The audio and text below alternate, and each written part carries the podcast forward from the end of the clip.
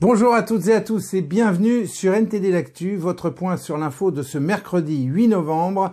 Avant de commencer, merci de cliquer pour vous abonner et de liker la vidéo.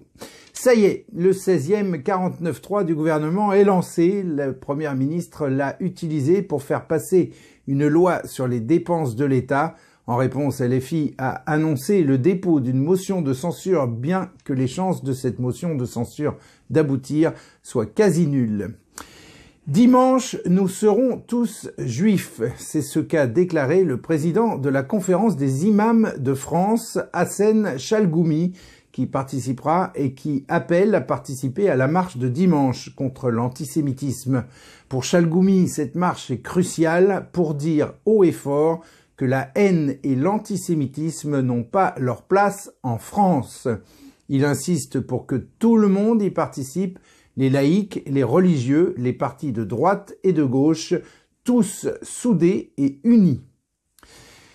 Et selon une étude récente, passer une nuit sur un brancard aux urgences augmenterait le risque de mortalité de près de 40% pour les patients âgés de plus de 75 ans. D'où la nécessité de prendre des mesures pour éviter les lits brancards aux urgences, en particulier pour les patients âgés. Et le Sénat a adopté la suppression de l'AM, l'aide médicale d'État pour les sans-papiers. Les sans-papiers bénéficieront désormais d'une aide médicale d'urgence plus restreinte. L'aide médicale d'urgence se concentre sur la prise en charge de pathologies graves, mais cette suppression pourrait encore être annulée par l'Assemblée nationale.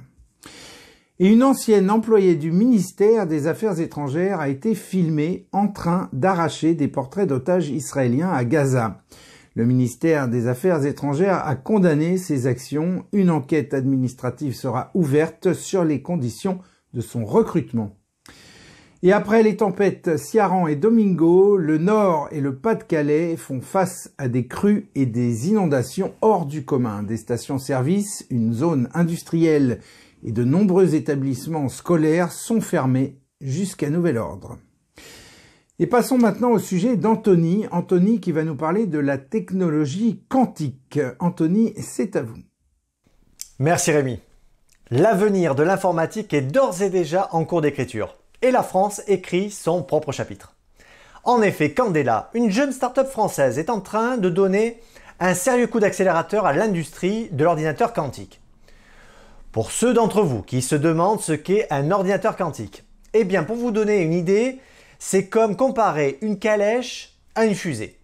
Et bien sûr, dans cette image, nos bons vieux ordinateurs, c'est la calèche. Imaginez un peu, ces machines qui nous semblaient tout droit sorties d'un roman de science-fiction sont désormais une réalité palpable. Et la France n'est pas en reste dans cette course technologique mondiale. Aujourd'hui, grâce à des financements mixtes, Candela se voit propulsé à l'avant-scène, avec l'ambition de déployer ses solutions à travers le globe. Ils viennent en effet de lever 50 millions d'euros. Une belle preuve de confiance. Et avec une usine flambant neuve et des embauches à l'appel, la révolution qui s'annonce promet d'être impressionnante. En voici un avant-goût. Au cœur de l'émergence technologique que représente l'ordinateur quantique réside la distinction fondamentale entre le bit et le qubit, le bit, unité de base de l'information dans l'informatique classique, est binaire et ne peut exister que dans un état à la fois, 0 ou 1. C'est le fondement même du traitement de l'information numérique, où chaque bit participe à un calcul par un état défini et séquentiel. Contrastant avec cette rigidité binaire, le qubit, pilier de l'ordinateur quantique, jouit d'une flexibilité stupéfiante grâce au phénomène de superposition quantique. Cette propriété lui permet d'exister dans plusieurs états simultanément, non seulement comme 0 ou 1, mais aussi comme une superposition de ces deux états. Cette capacité augmente exponentiellement la puissance de calcul, ouvrant la porte à des opérations complexes bien au-delà des capacités des ordinateurs classiques. Candela, armé de cette avancée technologique, développe des calculateurs quantiques exploitant des processeurs photoniques, où les photons, particules élémentaires de lumière, manipulent les données à une vitesse vertigineuse. Ainsi, les frontières de la puissance informatique sont une nouvelle fois repoussées. Et avec l'accès via le cloud à ces systèmes quantiques, Candela ne se contente pas de progresser technologiquement, elle s'emploie aussi à démocratiser l'accès à cette technologie. l'exploration de l'infini potentiel de la superposition quantique par des chercheurs et des industriels du monde entier ouvre non seulement de nouvelles avenues de recherche, mais aussi des applications industrielles innovantes, allant de la cryptographie à l'optimisation de problèmes complexes. L'État français, via le plan France 2030 et divers investisseurs européens, croient dur comme fer en cette technologie prometteuse. Alors que les États-Unis semblent mener la danse, Candela et ses partenaires stratégiques esquissent les premiers pas de la France dans cette valse technologique qui pourrait bien redessiner les contours de l'industrie mondiale. Avec une telle avancée technologique, que nous réserve l'avenir? Difficile à dire tant le champ des possibles qui s'ouvre à nous est vertigineux. Mais pour vous donner une petite idée, selon les experts, le calcul quantique pourrait transformer de fond en comble des industries entières, allant de la cybersécurité à la médecine. Imaginez un avenir où les matériaux révolutionnaires sont découverts non pas en décennies, mais en jours.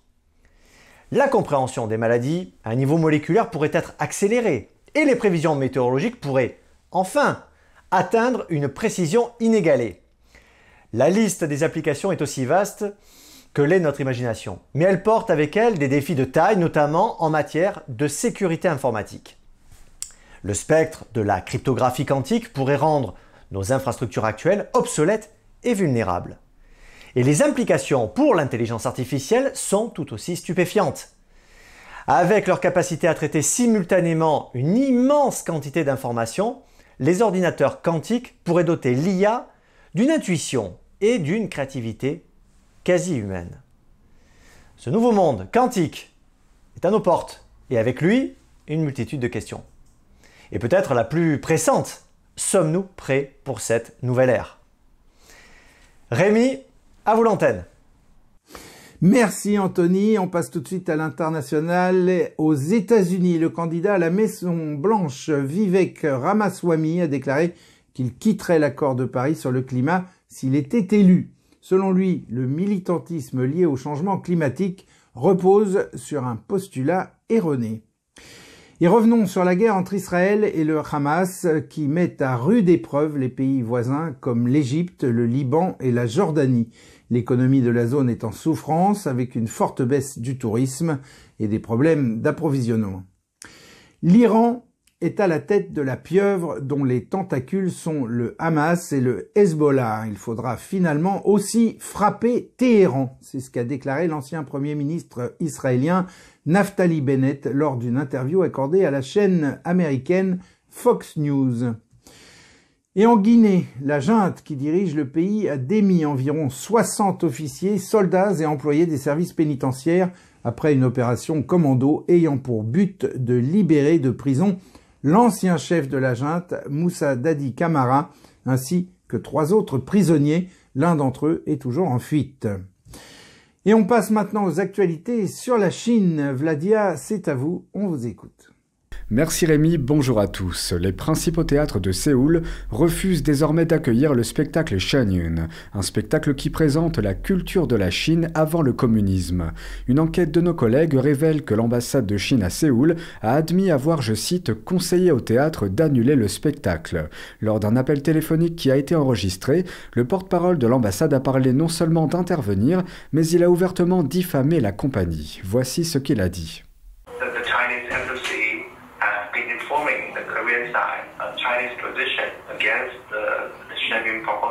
I see. So you guys do not respect the Korean, uh, South Korean sovereignty in terms of uh, respecting fundamental human dignity and freedom of expression. No, we respect their their sovereignty. We just tell them the truth that they don't know. But there's also been uh, economic pressure through various channels uh, threatening Korean entities and, and, and government-related uh, theaters. It, it's just, it's beyond just letting them no, know. No, we never like threaten them or I think the, the, the thing you said is like uh, out of the truth. Mais alors, quelle est la vérité à propos de ce groupe artistique? Voici ce que nous savons. Shun Yun décrit sa mission comme étant de faire revivre la culture traditionnelle chinoise, vieille de 5000 ans et qui a été presque entièrement détruite par des décennies de régime communiste. Les artistes du groupe pratiquent aussi le Falun Gong, une discipline de méditation persécutée par le régime chinois. Certains membres de la compagnie ont personnellement fui des persécutions religieuses ou ont eu des membres de leur famille emprisonnés en Chine. Le porte-parole de l'ambassade a ajouté qu'il continuerait à exhorter le gouvernement sud-coréen à empêcher le spectacle. So your, official policy is still to advise um, the South Korean government to uh, not allow Shen Yun in their country? We just suggest them they should uh, know more about the truth about the Shen performing arts. We just uh, introduce the, the truth of the Shen performing arts and also the Falun Gong. Okay. And what is the truth about Falun Gong? Well, you know, Falun Gong is an antisocial organization seriously violates human rights how does Falun Gong violate human rights? Well, I have a meeting like five minutes later, so I don't think I have too much time to explain the, the, too much about Falun Gong. Le Falun Gong, également connu sous le nom de Falun Dafa, est une pratique pacifique qui est basée sur les principes de vérité, bonté et patience. Cette pratique était autrefois promue par Pékin et les médias d'État en tant que Qigong réputé pour la santé et le bien-être jusqu'à ce que le régime chinois se retourne contre cette pratique en 1999 et commence à emprisonner et à torturer ce groupe spirituel. En effet, Jiang Zemin, le leader du PCC de l'époque, a considéré que la popularité du Falun Gong faisait de l'ombre à l'idéologie du régime chinois. Au départ, les membres du régime n'étaient pas d'accord avec la persécution, mais il a fini par les convaincre. En d'autres termes, les dirigeants du PCC sont parfaitement conscients que la persécution du Falun Gong est totalement injuste, mais ils s'en sont tous rendus complices. Aujourd'hui, Shanyun se produit chaque année dans près de 200 villes et 20 pays où les campagnes de censure menées par Pékin ont échoué. En France aussi, les campagnes de publicité pour le spectacle sont très visibles. Merci Rémi, très belle journée à tous. Merci Vladia, et on s'enfonce maintenant dans la Chine millénaire pour conclure cette édition avec la légende du demi-dieu Yu Chao. Selon une légende tirée des écritures classiques, la moralité humaine a décliné au fil du temps et les pouvoirs divins que les humains possédaient autrefois ont disparu.